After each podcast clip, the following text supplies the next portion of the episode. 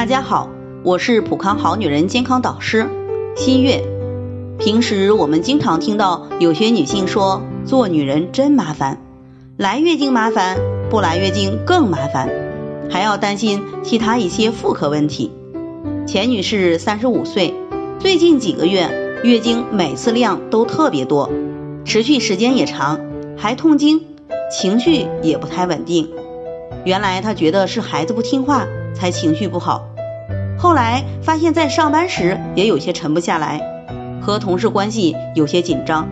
听了咱们的节目，突然想起来，他两年前做过子宫肌瘤的剥离手术，于是到医院复查，结果子宫里又出现了鹌鹑蛋大小的肌瘤，他很担心，于是来咨询。其实预防子宫肌瘤最重要的是平衡内分泌和改善肝郁血瘀的体质。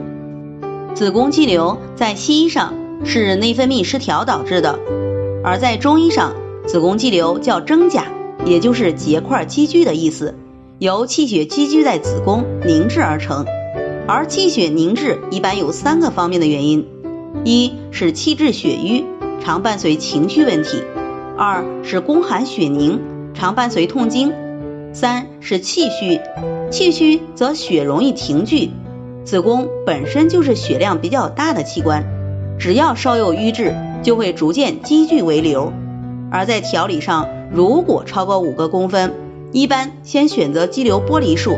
为预防复发，术后一定要好好调理体质。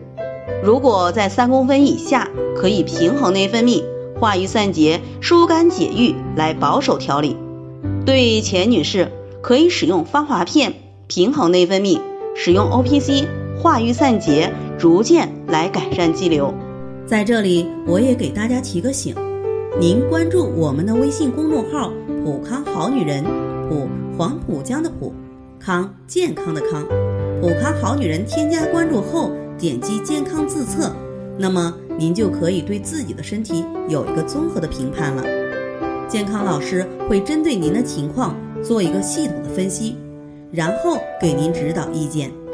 这个机会还是蛮好的，希望大家能够珍惜。